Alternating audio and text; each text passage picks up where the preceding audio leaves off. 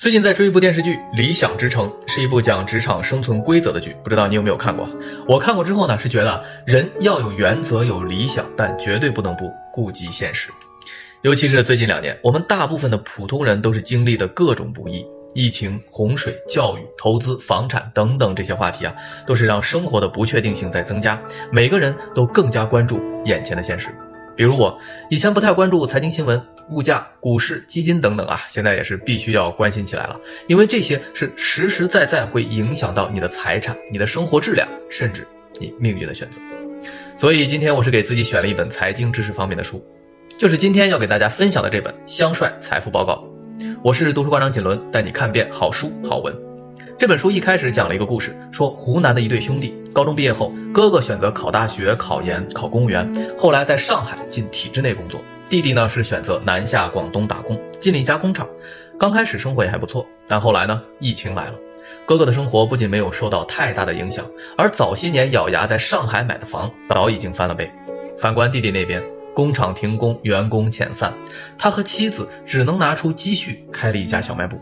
在那段时间啊，人们都不怎么出门，所以生意也很冷清。眼看家里已经入不敷出，弟弟选择了一天开十几个小时的网约车来贴补家用，日子过得是异常艰难。这兄弟俩啊，从小的家庭教育是一样的，眼界和双商也没什么差别。但是他们后来的一次次选择，决定了现在的生活。我们都知道选择的重要性，有时甚至大于努力。但一碗不给勺子的鸡汤也没什么价值，所以这本书它不是在简单粗暴的表述选择如何重要，而是在详细拆解了这对兄弟的例子，告诉你他们各自选择的背后是哪种经济模型在发挥作用。这些经济模型在整个时代的大背景下，最终会呈现一个什么样的走势？就像这本书的副标题所说的“分化时代的财富选择”。这本书呢，还把数字化、存量时代、集体信念、技术进步的偏向性。增长中的机会溢价等等这些概念，通过一个个实际案例或小故事，深入浅出的给你讲解出来。对像我这样的小白来说呀，是既贴心又友好。但说到底，我们为什么要学点财经知识呢？书里这样说道：金融知识和财富水平相关，但很难说清是财富多所以金融知识高，还是反过来。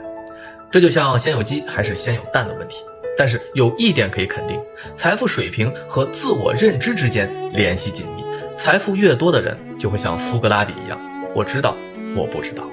你看，他并不是鼓励你去多学一门功课，而是说多了解一个方面或者是一个知识点，就是在完善自我认知。